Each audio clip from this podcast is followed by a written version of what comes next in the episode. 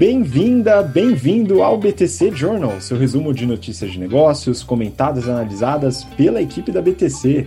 Meu nome é Gustavo Habib, eu sou instrutor de Soft Skills e Marketing pela BTC. E no episódio de hoje, hoje é dia 21 de janeiro de 2021, e falaremos nesse episódio sobre Movida, Oxiteno, Contabilizei, também vamos falar bastante sobre indústria e varejo, consumo de pães e a Bimbo, falaremos sobre Ambev e Bean Suntory no mercado de destilados e Votorantim em cimentos. E para finalizar, uma parte bem dedicada à logística e também mercado automotivo, falando sobre a Microsoft investindo na tecnologia em veículos com a Cruise, Stellantis, a nova fusão entre FCA e PSA. Também falaremos sobre mercado de aeronaves com a British Airways e o grupo que a controla e o Mercado Livre e suas novas emissões de dívidas. E para falar sobre todos esses temas, estou aqui com minha colega Mayara Rocon, instrutora de marketing e estratégia da BTC. E aí, Má, tudo bem? Oi, Habib, oi todo mundo, prazer estar aqui com vocês. Infelizmente, o Renato não participa com a gente hoje. A gente está muito corrido, felizmente, cheio de curso aberto, cheio de curso em company, né? Então, hoje somos nós dois. Então, vamos lá, Habib. Vamos lá, né? Isso daí é o que a gente fala para o pessoal. Na verdade, o Renato ficou ilhado lá em Aruba, né? Onde ele está tirando suas férias né? Então ele volta, deve voltar com a gente na semana que vem, né? Não, é brincadeira mesmo, tá cheio de treinamento. O ano começou bem agitado aqui na BTC. Espero que fique agitado também para você, né? Afinal, esse ano não vai começar depois do carnaval, né? Bom, tirando essas brincadeiras de mau gosto, eventualmente, peço para você seguir a gente no Instagram, instabtcompany, e também acompanhar a nossa página no LinkedIn. A gente está lá cadastrado como universidade, né? Ou é, é, instituição de ensino, é, como Business Training Company. Então, dá uma olhada lá né, e segue os nossos conteúdos. Bom, vamos começar então uma seguinte, né? Primeira notícia, a gente vai fazer algumas curtas aqui, né? E a primeira notícia é do valor econômico e o título é Movida compra Vox, avaliada em 89 milhões de reais. Né? Aqui a gente está falando desse mercado que a gente já comentou bastante no ano passado, viu, Mar? E eu peguei algumas informações aqui interessantes dessa aquisição. Né? Então, o que, que é a Vox, para a gente começar, né, dessa aquisição? A Vox é uma empresa de gestão e terceirização de frotas, foi fundada em 99 e tem sede em São Paulo ela tem todos os processos dentro da parte de gestão de frotas, então aquisição, gestão dos veículos e renovação também. Né? A frota é bem diversificada, eles têm veículos é, desde veículos de luxo, muitos deles blindados, veículos de carga, como furgões, por exemplo, e também os veículos leves. E eles têm uma frota de 1,8 mil veículos, com uma idade média de 1,2 ano, tá? Então, é, é um pouco mais de um ano aí de idade média entre os veículos, né? E olha só que interessante, né? A gente começou a turma de o intensivo do General Business Program né, essa semana e o pessoal teve as aulas de matemática financeira. E numa das aulas eles resolvem um caso, né, que é um caso baseado no mercado de locação, onde eles analisam financeiramente né, qual que é a idade média das frotas que vale a pena para otimizar o valor de revenda dos veículos, né? Então, é um caso financeiro, né? Depois a gente aborda também os aspectos estratégicos e tal, mas o pessoal calcula lá, baseado na depreciação, no valor ótimo, para poder saber qual que é a idade ideal das frotas, né? Mas claro, além da parte financeira, vários outros entram nessa, nessa tomada de decisão. É, em 2019, a Vox ela teve uma receita líquida de 47 milhões, um EBITDA de 22 e um lucro líquido de 9 milhões, tá? Então a empresa já tem, não é tão grande assim, mas tem uma, uma, uma, estabilidade operacional. Eles até reportaram, no caso a Movida reportou num fato relevante que, que falou dessa aquisição, que eles têm uma alavancagem, ou seja, uma dívida líquida em relação ao EBITDA de 1,9, tá? que é razoavelmente saudável. E falando da aquisição em si, a Movida adquiriu a Vox através de um cálculo que foi feito como valor contábil da Vox mais um acréscimo, um prêmio de 12,5%. Isso resultou num valor, no enterprise value, que o Renato fala bastante lá nas aulas de finanças corporativas, de 89 milhões. E Má, quando a empresa tá com grana, ela paga em cash. Então isso daí foi em cash mesmo, 50% agora, 50% no aniversário da aquisição. Né? Então aqui falando rapidinho sobre essa aquisição e por quê, né? Por que aquisição? Isso é um ponto importante que, que você traz bastante também nas aulas de estratégia, né? Um crescimento através de aquisição, um crescimento inorgânico ele traz junto os clientes, traz toda a frota, e tem um ponto importante aí que a gente estava conversando antes da gravação, né, Ma? É que é, isso pode até beneficiar o valor né, dos ativos quando comprados através dessa empresa como um todo, né?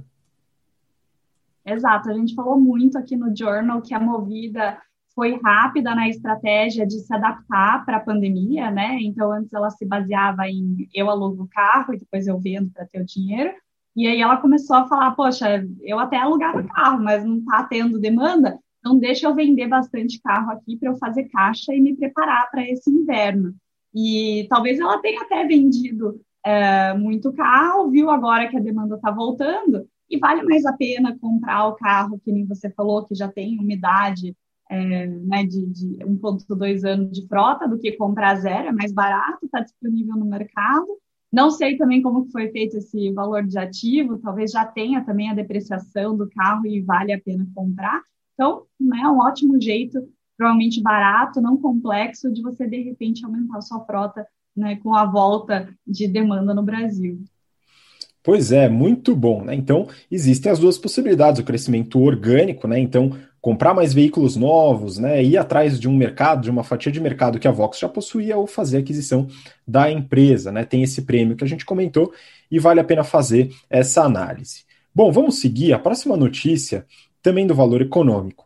Oxiteno atrai multis e fundos, mas a Extra Farma gera baixo interesse. Mas a gente já comentou aqui sobre o grupo Ultra, né, que é o tema aqui do assunto, em relação a algumas de suas empresas. Então, o que está acontecendo aqui nesse embrólio aqui da Oxiteno e também o, se a gente puder falar um pouquinho da Extra Farma.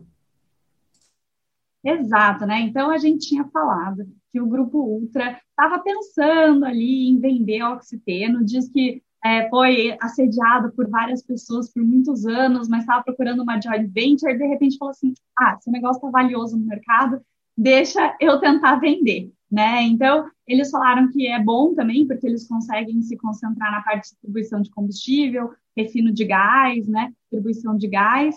É, e eles também estão querendo comprar uma das refinarias que a Petrobras está vendendo. Mas se quiser mais detalhes, vai lá no nosso jornal antigo do Oxiteno. Então, naquela época, é, né, pessoas ali, rumores, né, pessoas do, é, a par do assunto falaram que a expectativa era de vender por um bi de, de dólar, né? Mas eles viram agora que tem um monte de interessados, grandes fundos, pessoas do Brasil, pessoas de fora, e aí ela está avaliada em 1,5 bi de dólar.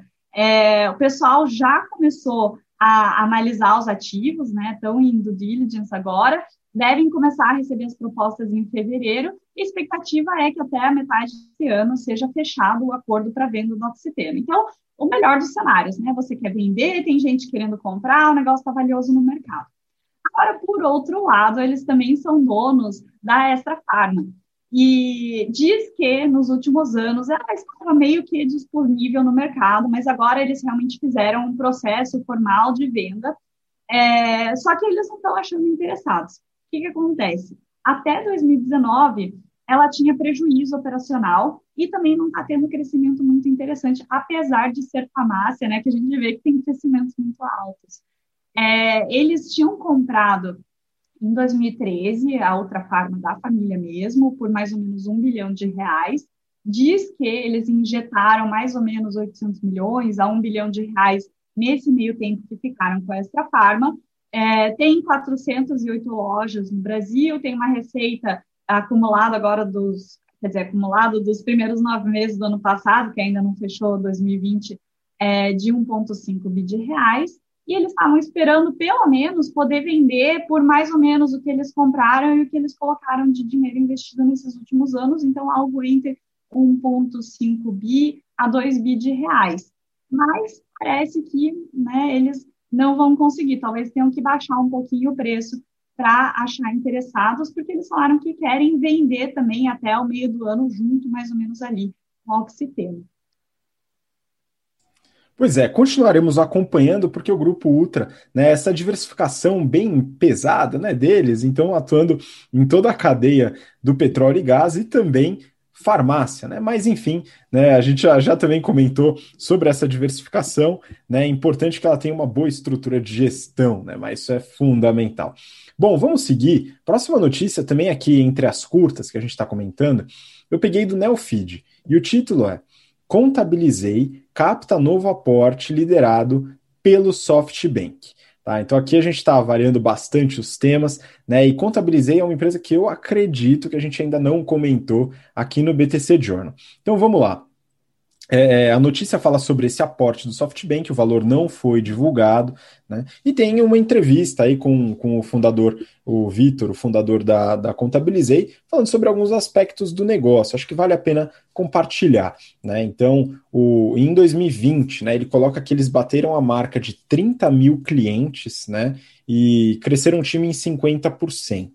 Então, o que, que aconteceu? Né? O que, que a Contabilizei faz? Né? Ela é uma plataforma, um software, um software as a service, né? uma plataforma voltada a micro e pequenos empresários que oferece serviços de contabilidade. Tá? Então, emissão online de notas fiscais, é, emissão de guia de impostos, a abertura da empresa né, e serviços atrelados a ela, fechamento de empresa é, é, o, a, o, fechamento das, dos resultados financeiros, balanço patrimonial, etc., com preços bastante competitivos, né? Então as mensalidades começam lá em R$ reais, é, vão aumentando à medida que a empresa tem mais sócios, enfim, faturamento da empresa, etc.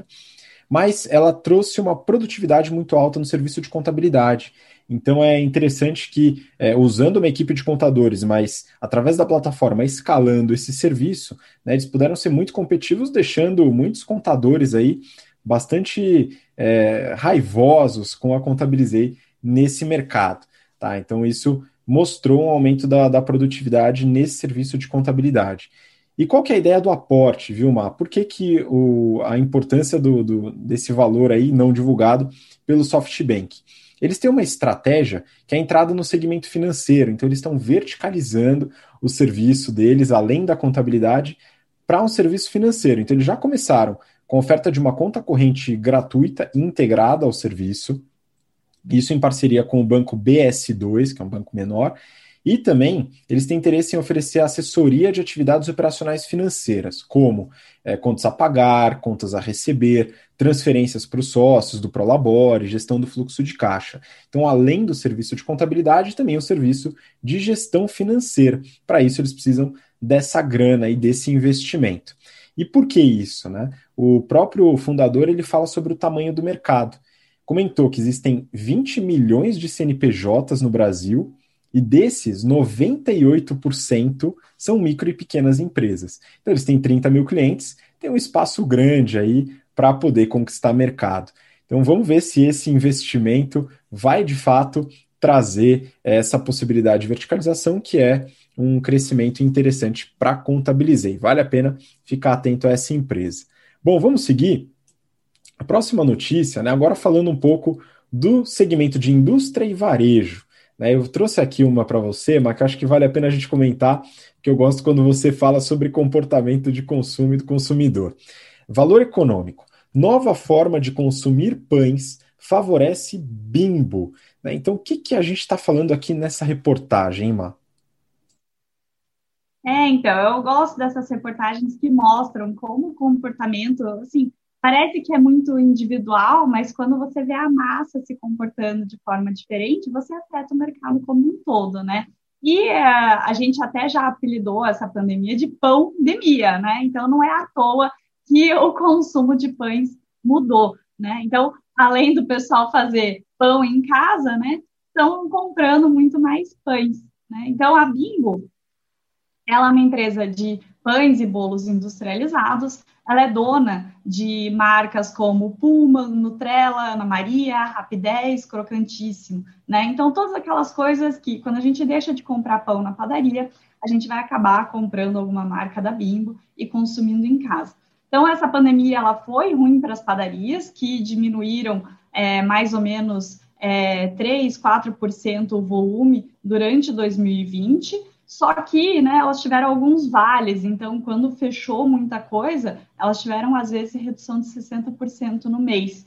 Só que, por outro lado, né, quando você não consome na padaria, você vai consumir em casa. As pessoas estavam querendo ir menos no supermercado, ir menos na padaria, então acaba comprando pão industrializado, que aí você deixa de ir na padaria, compra no supermercado, ou também porque ele acaba valendo por mais tempo em casa é, e aí você diminui o número de visitas que você faz no ponto de venda.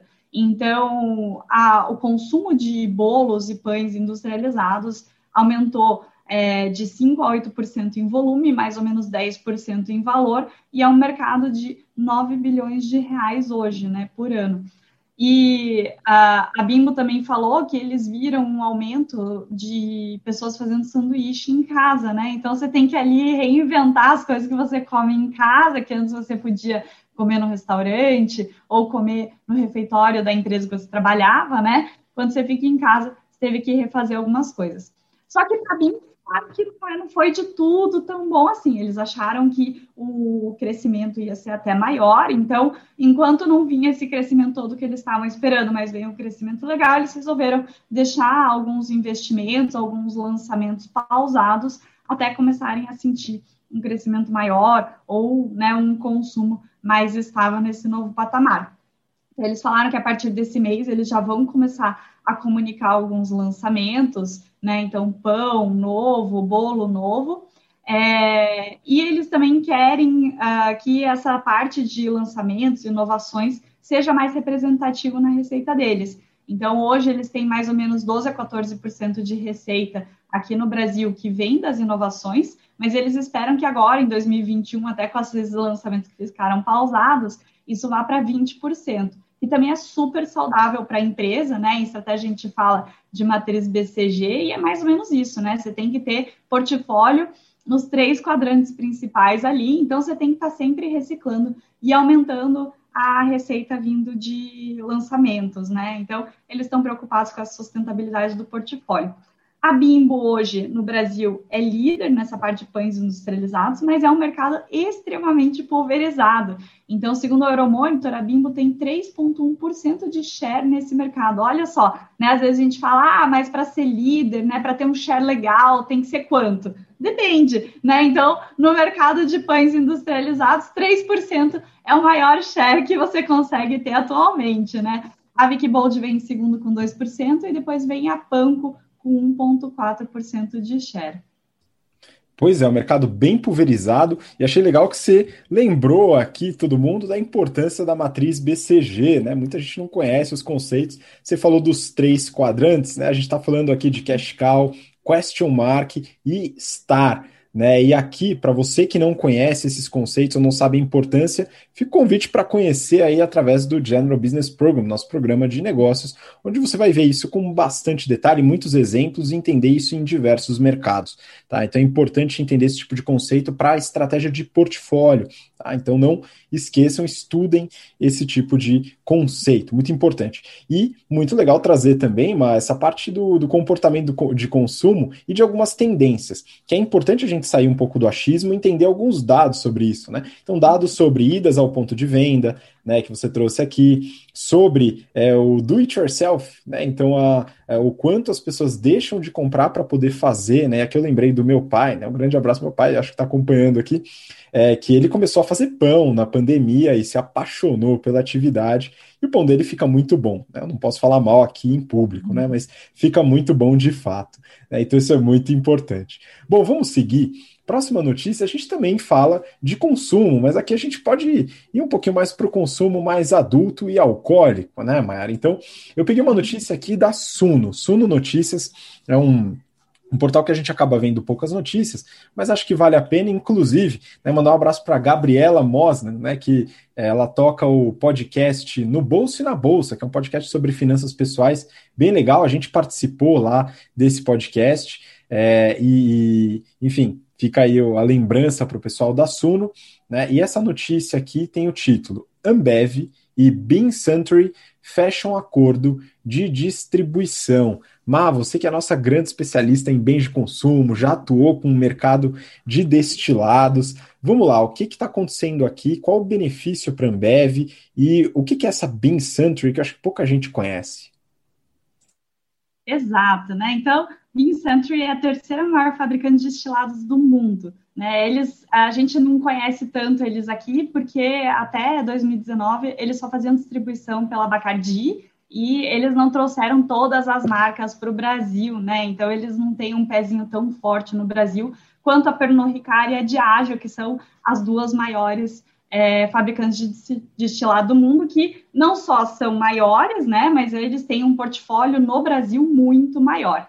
É, a Bean Century ela é dona de marcas de whisky como a Jim Beam, Maker's Mark e Teachers, e também da gin espanhola é, Larios. E aqui no Brasil, então, eles uh, tentaram fazer, é, eles chegaram a fazer uma, romperam com a Bacardi no mês de 2019 e tentaram fazer distribuição direta, é, né, chegando nos clientes deles, mas viram que né, é muito difícil. Quando você não tem um portfólio grande, um volume grande, Brasil é muito grande, a logística aqui é muito complicada.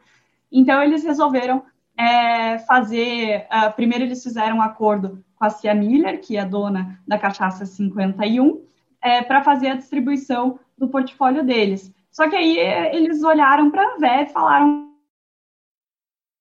é enorme, a gente tem marcas legais, vamos fazer um acordo com a Ambev também. Então eles falaram, ó, a gente não vai parar de fazer distribuição direta, a gente não vai dissolver o nosso acordo com a Cia Miller, a gente só vai adicionar a Ambev, porque a gente quer crescer muito no Brasil, principalmente aproveitando o gin que está crescendo três dígitos por ano, né? Essa moda de gin tônica, e aí eles estão aproveitando para aumentar a distribuição.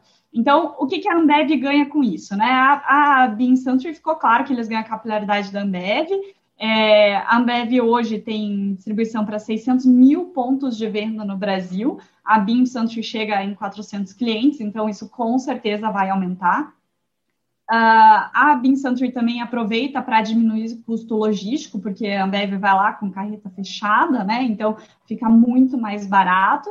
É, mas a Ambev também ganha com isso. Primeiro, que eles aumentam o portfólio, e segundo, que eles aumentam o valor agregado da logística deles, né? Então, fica valendo mais a pena você né, colocar uma carreta a mais ou ir um pouquinho mais longe na logística, porque os destilados têm valor agregado muito maior do que cerveja, por exemplo, ou refrigerante do portfólio da Ambev, né? É, então, a princípio, eles vão distribuir. É, a Cia Miller vai fazer Centro-Sul e a Ambev vai pegar Nordeste. Aí você fala, pô, Nordeste, né? Será que a Ambev se deu bem? Então, a se deu muito bem. O Nordeste é um super consumidor de uísque. Né? Às vezes a gente não sabe, mas é, aqui mais para o Sudeste, né? A gente começa às vezes bebendo bebida com cachaça, depois vai para vodka, aí sobe um pouquinho, talvez agora no gin, né? Lá no Nordeste, essa escada de acréscimo de valor é do rum para o uísque. Então, o Nordeste consome muito rum e muito uísque. Aí você fala, ah, duvido que ganhe do Sudeste, né? Aqui, né, Johnny Walker é só aqui em São Paulo. Imagina, gente. O, o, Brasil é o país que mais consome Johnny Walker, o Red Label, né, no mundo. E Recife é 40% desse volume. Recife, uma cidade, né? E, by the way, Recife é a cidade que mais consome whisky per capita do mundo. Então, né, a Ambev se deu muito bem pegando essa distribuição do Teachers para o Nordeste. Então, as duas só tem a ganhar, é um acordo super win-win, não tem é, né, canibalização de portfólio, só agregar valor para as duas. Muito bom, olha a importância da gente atrás dos dados, né? Eu não fazia ideia de que Recife era o campeão do uísque, né? Enfim, cidade quente, né? Lá no meio, ali quase tocando a linha do Equador, né? Mas olha só o que os dados trazem de interessante para a gente. Muito bom. E para seguir aqui, fala, Má, diga.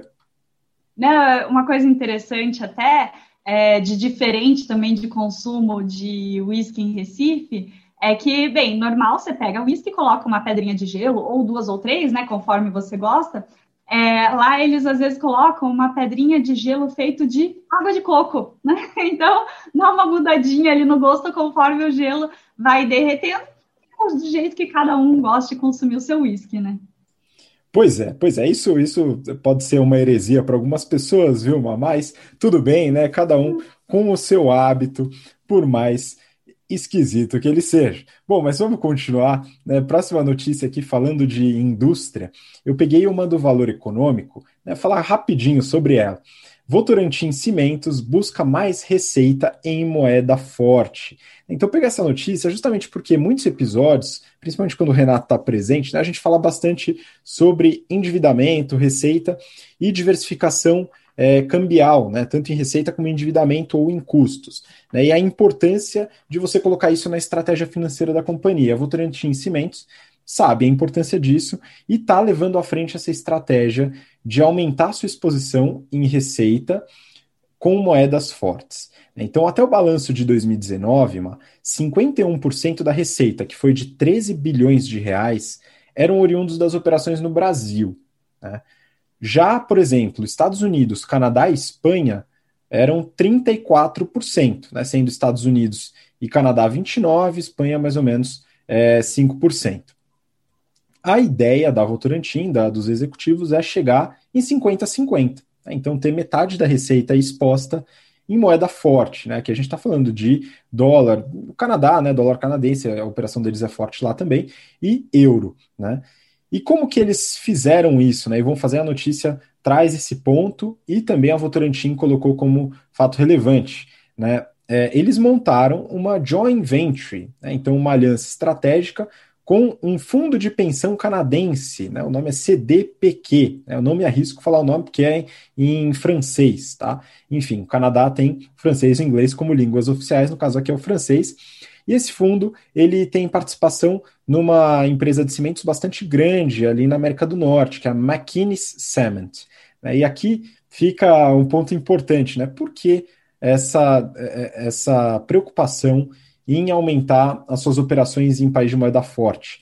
Né? Porque o cimento é uma commodity, né? e como uma commodity está muito atrelada à variação do dólar. Então, se o custo da empresa está muito focado no dólar, é importante também que a receita, se possível, tenha essa exposição. Né? Só como curiosidade, né, a joint venture vai ter 83% é, de participação da Votorantim, né? então 83% do que, ela, do que ela receber vai ser da Votorantim, os demais 17% desse fundo é, canadense. Isso vai aumentar muito as operações da Votorantim dentro dos Estados Unidos e do Canadá, onde as operações são bastante fortes em cimento. E também, para finalizar, né, a Votorantim, ela tentou, viu, uma, abrir né, o seu capital, fazer seu IPO em 2013, preparou toda a documentação, gastou uma grana tal. De última hora, pegou e abortou a operação, tá? Então, a Votorantim, ela não é uma empresa hoje é, é, que está aberta na Bolsa de Valores, mas é uma empresa SA, enfim, e está crescendo bastante. E não descarta a possibilidade de fazer seu IPO futuramente. E aí, Maia, perguntar para você, né? A, a, muita gente não faz ideia do que, que, é o cimento, né? Então, o cimento ele é uma mistura de algumas coisas aí, né? Então, tem calcário, tem é, minério de ferro, tem argila, né? Tem umas misturebas aí, mas às vezes tem mais coisa do que isso, né, Até com importância sustentável, né?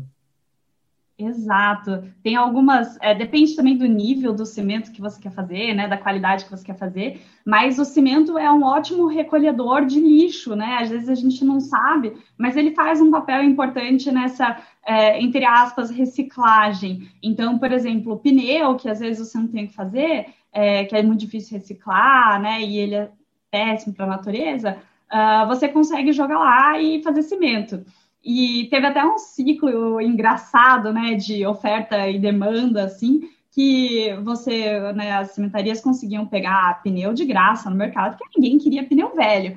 E de repente começou a falar, mas calma, você pega esse pneu de graça e faz dinheiro com ele. Então eu quero te vender esse pneu. E de repente o pneu começou a ser cobrado né, no mercado, pneu velho, e aí o preço foi ficando mais alto. Chegou uma hora que as cimentarias falaram, tá, eu tenho que fazer a conta aqui, se vale a pena mesmo comprar pneu ou eu coloco mais dos outros ingredientes mesmo. Mas é interessante isso, né, que você joga lá para fazer cimento não só pneu, mas às vezes plástico, algumas é, alguns realmente lixos que a gente pega que seria muito caro reciclar, não, vale, não valeria a pena, né? As cimentarias fazem esse processo de recolher com é, algumas cooperativas, né, para poder usar como matéria-prima. Pois é, importantíssimo. Né? Eu sempre gosto de dar aquela cutucada, né? Porque nem todo mundo se interessa pelo mercado de indústria pesada, enfim, indústria como um todo, né? Mas, pessoal, se não houvesse cimento, não haveria computadores, tá? Então é muito importante. Sem computador não haveria Instagram ou empresas de tecnologia. Então, é, dê importância devida às indústrias, tá? Isso é muito importante. Bom, vamos seguir agora. Falando sobre isso, a gente já comentou também sobre logística, mas agora vamos dar uma forçada, né? Falar sobre logística e também mercado automotivo. Lembrando, você que está aqui de paraquedas ou perdeu os episódios anteriores, sei lá por qual motivo, na semana passada, a gente falou sobre a saída da Ford no Brasil. Então, a gente já começou a falar sobre o mercado automotivo na semana passada. Não perde. Por que, que a Ford saiu? Muita gente especula sobre motivos que não são, de fato, os motivos pelo qual a Ford tomou essa decisão. Então, dá uma olhada lá que a gente traz bastante detalhes sobre isso. Mas vamos seguir, né? Começando com uma notícia do Neofeed. Microsoft paga 2 bilhões de dólares por uma carona, entre aspas, na Cruise da GM. Mas por que, que a Microsoft está investindo no mercado automotivo? Faz sentido? É, vamos analisar aqui para ver se faz sentido, né? Então, a Cruise é startup de veículos autônomos da GM, foi comprada lá em 2016 por pouco mais de um bilhão de dólares e hoje já tem duas mil pessoas é, trabalhando. Ela já está testando há alguns anos serviço de carro autônomo lá na Califórnia.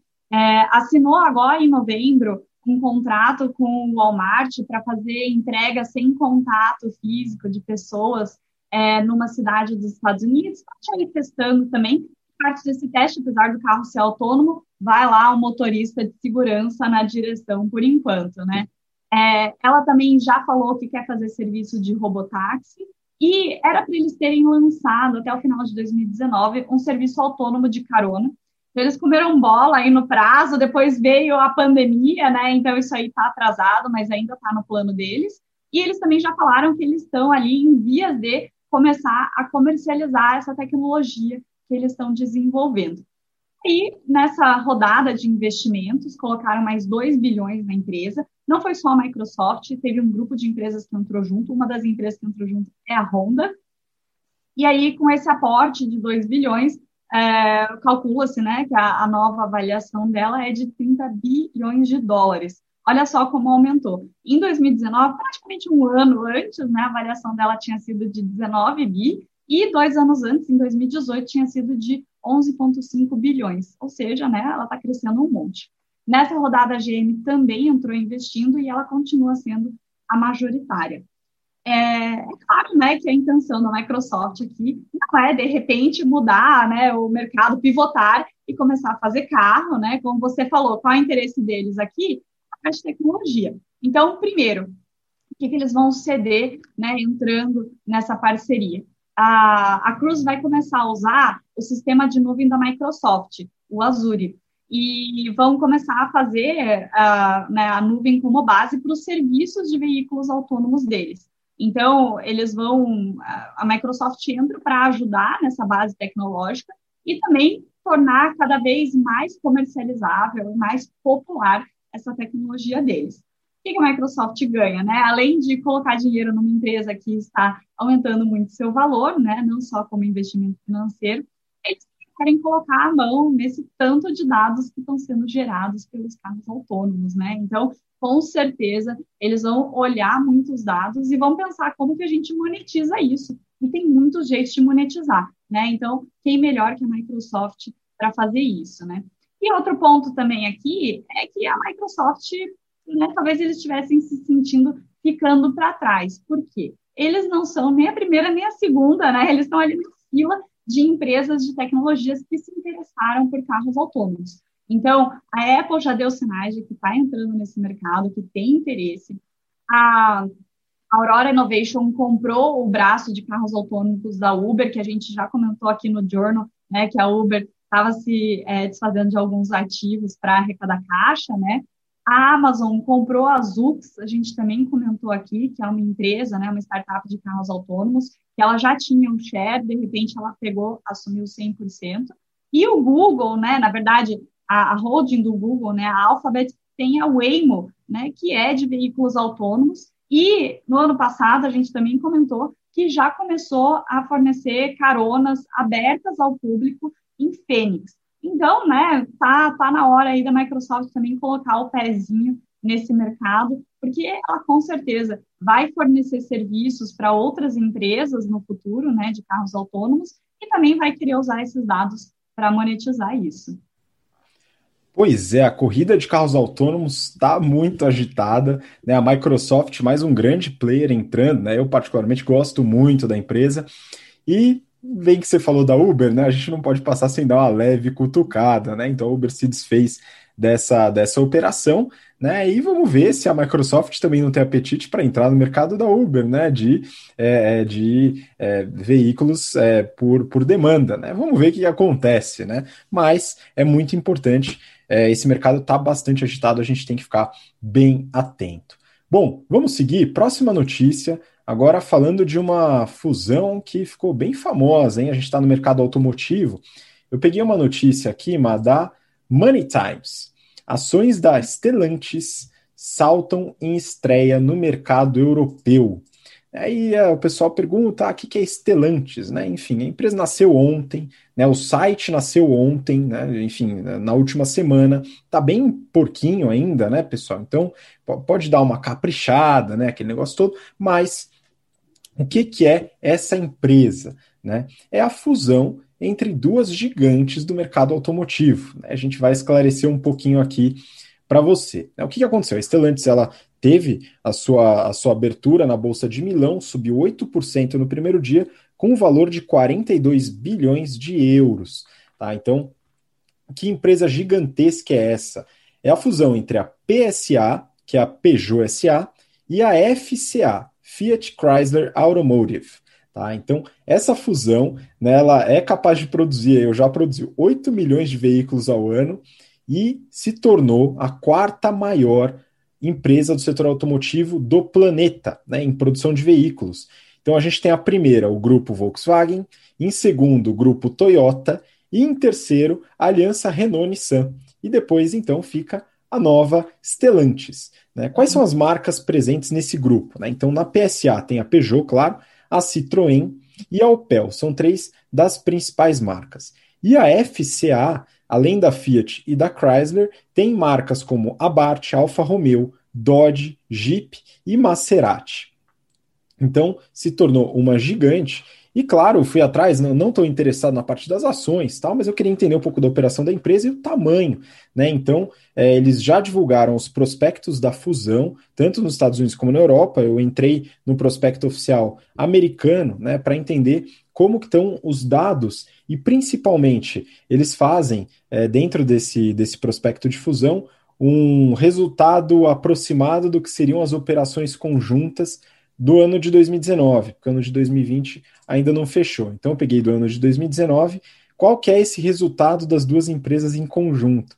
Né? Então essa é uma empresa que em 2019, né, se estivesse junta, teria tido uma receita líquida de 166 bilhões de euros. É muita grana.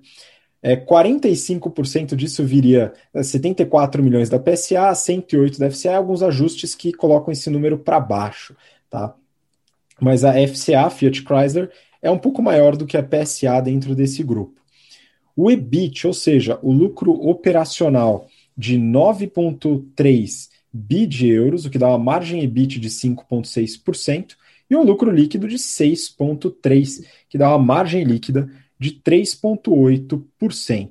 Então, aqui só para ter uma ideia do tamanho, né, é uma empresa que faria mais de 8 milhões de veículos e agora vai entrar aí na, no radar de todos os, os órgãos reguladores para entender se de fato é uma fusão que permite, não entra num monopólio, né? Mas a princípio não, né? Vamos acompanhar, é mais uma gigante no mercado automotivo.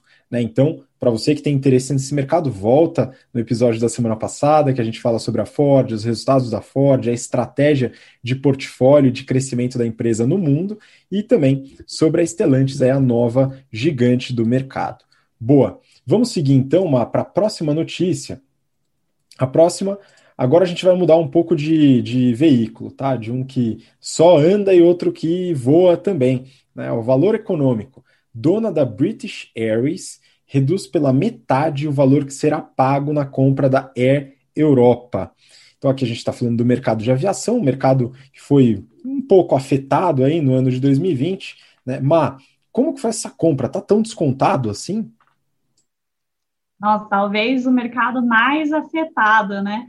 Mas então, a International Consolidated Airlines Group, IAG, que é dona da British Airways e também da Iberia, estava querendo comprar a Air Europa, que também é espanhola, né? Então, você pega Ibéria e Air Europa, eram os dois maiores concorrentes ali na Espanha. Ou seja, a Ibéria estava comprando seu maior concorrente. Beleza. Eles já tinham acertado lá em novembro de 2019 que né, ia fazer essa compra, que ia concluir mais ou menos lá pelo mês de 2020, só que com a pandemia acabou se atrasando, e agora eles resolveram sentar na mesa e falar assim, ó, vamos renegociar esse valor, porque não faz sentido nenhum, né? A sua empresa desvalorizou para caramba na pandemia. E aí, eles fizeram um novo acordo de que eles vão pagar 500 milhões de euros pela Europa, que é exatamente metade do valor que eles tinham acordado lá em novembro de 2019, e que eles vão pagar isso em seis anos após a conclusão do deal. O deal deve fechar no final desse ano, então eles vão pagar lá para o final de 2027, né? É, a Europa está muito mal, né? Então todas as empresas aéreas estão mal, mas a Europa está especialmente muito mal. Ela chegou a receber um pacote de ajuda do governo durante a pandemia, né? Então é, fez sentido rever o valor.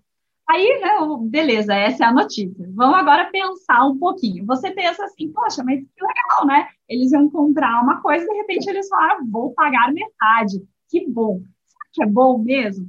Olhar aqui a situação, né? Primeiro, por que será que a Ibéria queria comprar o seu maior concorrente? Porque, óbvio, queria tirar ele do mercado. Só que a pandemia provavelmente teria tirado a Europa do mercado. Então, às vezes, era melhor você se fingir de morto e deixar ali o seu concorrente quebrar mesmo, né? Segundo ponto, talvez a Ibéria falasse assim, tá, eu até poderia deixar a Europa quebrar aqui, né? Mas vai que chegasse outra empresa aérea e comprasse ela, e aí eu tivesse, de repente, né, ou de novo, um concorrente forte aqui na Espanha. Mas, gente, olha a pandemia, olha as empresas aéreas, estão todas mal. Qual empresa aérea que vai pegar dinheiro do caixa e vai comprar outra empresa aérea? Né? Então, isso provavelmente não aconteceria. Terceiro ponto, a Ibéria aí, né, a IAG como um todo, está ali cheia de aviões parados ociosos. O que, que ela fez? Comprou mais aviões parados e ociosos, né? Então ela só aumentou o problema. Quarto ponto. Você fala, poxa, pagou 50% do valor, descontão. Só que você acha que a demanda caiu só 50%? Né? Você acha que a Air Europa desvalorizou só 50% por tudo que ela estava mal, pelo pacote de ajuda que ela recebeu? Né? Então, assim, o único ponto bom aqui é que eles vão pagar em seis anos, mas talvez isso fosse justificativa, talvez desistir do deal, né? Ou pagar muito menos. Pois é, o mercado que se desvalorizou bastante, né? A gente acompanha bastante as empresas aqui no Brasil, né? As companhias aéreas, Gol, Azul, própria Latam, né? E a desvalorização em alguns casos, né, durante um período chegou a 80%, né, mas então é importante a gente levar isso em consideração. Nem tudo que está em desconto vale a pena comprar. A gente já aprendeu isso nas vésperas da Black Friday, né? Então, Renato tem bastante a contar sobre essas histórias, né? E tem a famosa frase de o, o desconto é maior quando você não compra, né? De qualquer forma, é importante a gente analisar os movimentos dessa, desse setor. A gente falou bastante sobre ele em 2020, né? Começando lá com o grupo Virgin, né? A Virgin Airlines e as companhias que eram do grupo lá do Richard Branson, né? Empreendedor pop, né, que acabou tendo algumas decisões equivocadas ao longo do caminho. Bom, vamos lá, seguir para a última notícia, né? Agora a gente pode até comentar também de transporte, logística, mas essa daqui é interessante também pelo aspecto financeiro. Eu peguei aqui, Má, do valor econômico. Mercado Livre fecha a emissão de um bi de dólares para investir em crédito e logística. Né? É, aqui, na verdade, não foi um bi, né? foi quase 1,1 bi de dólares em bonds. Né? E aqui tem uma diferença entre esse valor, né? tem umas divisões aí que vale a pena comentar. E o interessante dessa reportagem, né, também, quem dá a entrevista aqui é o André Chaves, que é vice-presidente é, de, de estratégia e de relações com investidores, né? Eu conheço ele há um tempão, um abraço, não sei se está acompanhando, um abraço para o André, né? E ele era até um tempo atrás, né, sócio da Bain Company, né? A Mayra conhece bastante mercado de consultoria também, e, e fala bastante sobre as expectativas sustentáveis da, do Mercado Livre e também relacionado a é, os aspectos ESG, principalmente de governança e de responsabilidade social. Então vamos lá, né? Falando de uma forma mais organizada aqui. Então foram 1,1 bi, mais ou menos, em, de dólares em bonds. Desses, 400 milhões de dólares é o que eles chamam de bonds sustentáveis, né? Ou seja, para que serve essa emissão de dívida que o Mercado Livre fez, que a priori foi, foi a primeira emissão, né, a propósito. É, muito para renovação de frotas, para veículos elétricos e também pontos de recarga. Então, hoje o Mercado Livre ele tem uma frota de 10 mil veículos e 600 carretas no total, né? E essa frota ela é em grande parte terceirizada e traz muitos custos, tanto para o Mercado Livre como para os parceiros né, de, de, de logística. E eles têm hoje 50 vans elétricas, isso aqui no Brasil. A ideia, com a emissão dos bons, é renovar essa frota e trazer muito mais veículos elétricos para essa frota. Isso enfim, tem o custo da renovação da frota dos veículos, mas reduz bastante o custo logístico. E dando uma olhada nos resultados, isso afetou um pouco os resultados em 2020. É uma preocupação muito grande do Mercado Livre, né? Eles, boa parte dos custos é, de venda são logísticos. É, outro ponto, dentro desses 400 milhões, né, além da renovação das frotas, está nos empréstimos para os pequenos e microempreendedores que utilizam a plataforma e os serviços financeiros do Mercado Livre, né, Mercado Pago, os créditos, empréstimos. Então, boa parte desses bons também está aí para ajudar os é, empreendedores. Os demais 700 milhões, mais ou menos, têm por objetivo a reorganização da estrutura de capital, trocando algumas dívidas conversíveis de altos juros por outras mais amigáveis. Né? A própria reportagem fala de dívidas em torno de 3,5% ao ano, né? então um pouco mais amigáveis aí. E um ponto curioso em relação às dívidas, viu, Mike? A Moody's, né, uma dessas agências que fazem classificação de risco, ela classificou a dívida em BA1. Né? Eu entendo, não, não entendo muito né, da classificação, mas a reportagem fala que é de grau especulativo. E tem uma justificativa da Moody's para isso. Baixa lucratividade e dívidas em moeda estrangeira, principalmente. Né? Então, isso daqui é um ponto a ser considerado, né, com cuidado, mas será que de fato o Mercado Livre está passando dificuldade né, para ser considerado em grau especulativo? Então, para entender melhor isso, fui atrás dos resultados. Né, eles liberaram os resultados do terceiro TRI de 2020 e também do acumulado dos últimos nove meses de 2020. Então, eu peguei dos últimos nove meses, né, o resultado está em dólares, né? Eles tiveram uma receita nos nove meses de 2,6 bi de dólares. Foi um aumento de 63% em relação ao mesmo período de 2019. Muito devido à mudança na forma de consumo durante o ano de 2020, a pandemia, a quarentena, etc. E também ao aumento de parceiros e oferta, tá? Então, isso ajudou bastante. O lucro bruto né, foi de 1,2 bi que dá uma margem bruta de 46% e que teve uma redução em relação ao ano de 2019. Ou seja, a margem bruta caiu, a eficiência, vamos dizer assim, caiu. Por quê? Custos logísticos, principalmente. Então, esse é um dos motivos pelo qual é, é, é estratégica essa, essa emissão de, de novas dívidas para renovação de frota e redução de custos logísticos, que é o que afeta mais o resultado. Então, tem esse investimento, mas tende a melhorar a margem bruta, que para eles é sensível.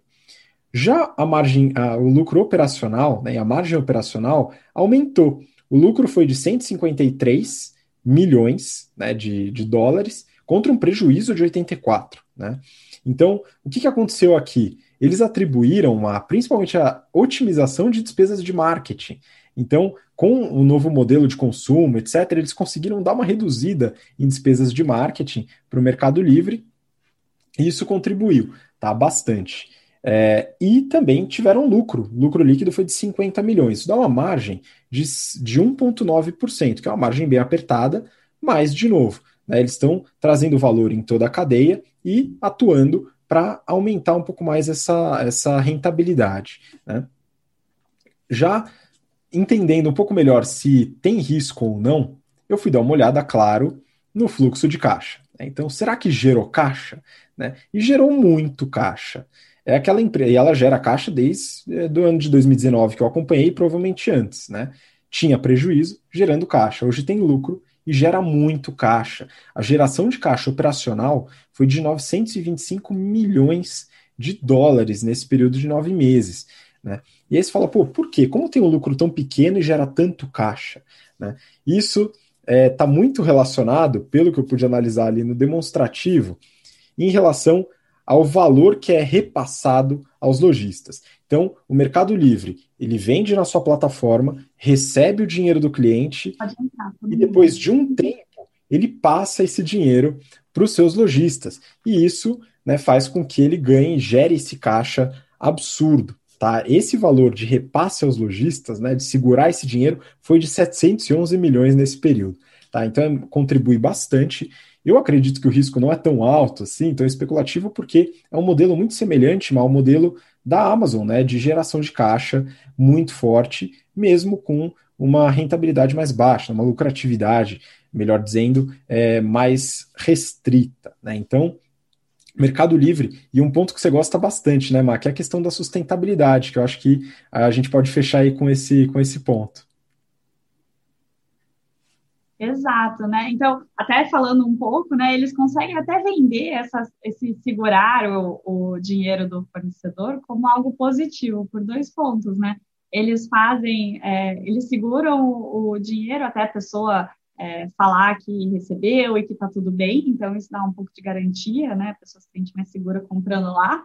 E o segundo ponto é que agora eles estão fazendo isso, oferecendo serviços do mercado pago. Então, não é só que eles estão simplesmente segurando dinheiro, mas eles estão oferecendo meios de pagamento né, e, e serviços financeiros dentro da, da plataforma deles, né? Então, isso é bem legal. E aí, o, o ponto que você falou de sustentabilidade, né? excepcional. Então, é, a gente ensina em estratégia que sustentabilidade não tem que ser uma coisinha que você vai lá num puxadinho e faz. Não, ela tem que estar intrínseca no seu, na sua empresa, né? Então, pô, se a gente faz logística e está soltando um monte de carbono aqui, né? A gente quer diminuir o nosso footprint, vamos fazer um negócio sustentável aqui enquanto a gente estiver fazendo logística, né? Ao mesmo tempo. Pois é, isso é muito importante, deve estar dentro da estratégia como um todo e não só um adendo pequeno, né? Isso é, como você comentou, concordo plenamente. Bom, essa foi a última notícia do BTC Journal de hoje, então, Má, muito obrigado de novo pela participação. Obrigada, Habib, obrigada a todo mundo. Mandar um abraço para a turma de férias do GBT. Semana que vem estou aí com vocês, que a gente começa marketing. E também um abraço para a nossa turma em Company, que a gente terminou o treinamento amanhã muito legal. Super bom ver que assim é uma parceria já de anos aí com o fundo de private equity, que o pessoal já entra na empresa tendo nosso treinamento, né, chegar com uma formação legal para depois entrar nas áreas, né, super preparado. Muito legal. Então, um abraço até semana que vem. Valeu, Ma, e obrigado você que acompanhou a gente até agora, pelo interesse, pela paciência, e retornamos, claro, na semana que vem para mais um BTC Journal. Um grande abraço, até lá, tchau, tchau.